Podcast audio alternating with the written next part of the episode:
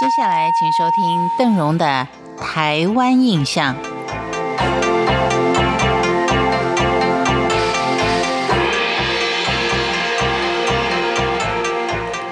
在今天的节目当中，邓荣为您介绍的是基隆与台北间的水反角老街。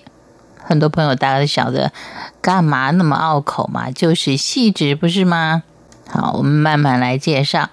细致，它是位居于台北盆地外缘的东南隅，南北有高山夹峙，基隆河贯穿其中，河岸海拔平均只有九公尺，四周丘陵山地在七百公尺以下，所以镇里除了河谷平原之外，有百分之三十以上的山坡地。近年来，成为大台北地区相当热门的。践行登山圣地。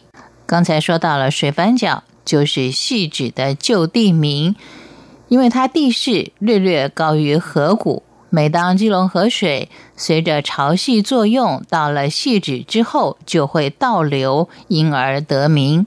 细指原来是凯达格兰平埔族疯子试射的活动区，汉人进入开垦大概是在两百年前。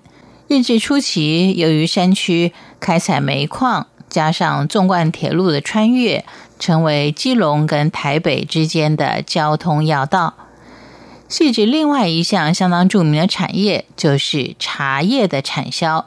创业百年的建顺茶行是其中的佼佼者。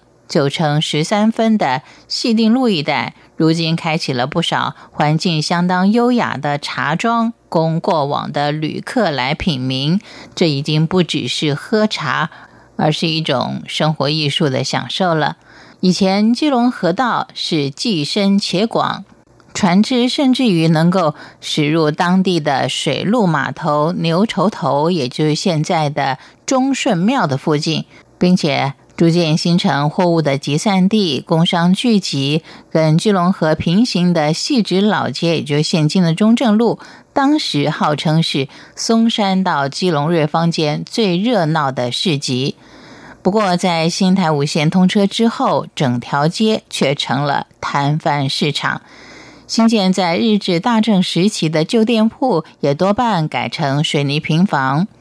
目前，细直火车站对面有一幢两层楼的苏宅，楼上楼下都有拱形回廊，颇有怀古之幽情。而其他的像余厝、林在义老厝等等呢，还保留了部分红砖造的洋楼立面跟亭子角。林连成商行、大面柜仔、正贤棉被店跟和和香饼行，都是古早行业的代表。至于供奉妈祖的记德宫，也有一百多年的历史，是当地的信仰中心。由于地形的因素，细致早期的开垦受到相当大的限制，完全仰赖茶叶跟煤矿，并且配合水路便捷的运输，才能够为细致带来比较大的发展空间。但是在一九八七年之后，细致因为开发过度而成了牺牲品。根据统计。细指百年来的大水灾超过了有五十多次。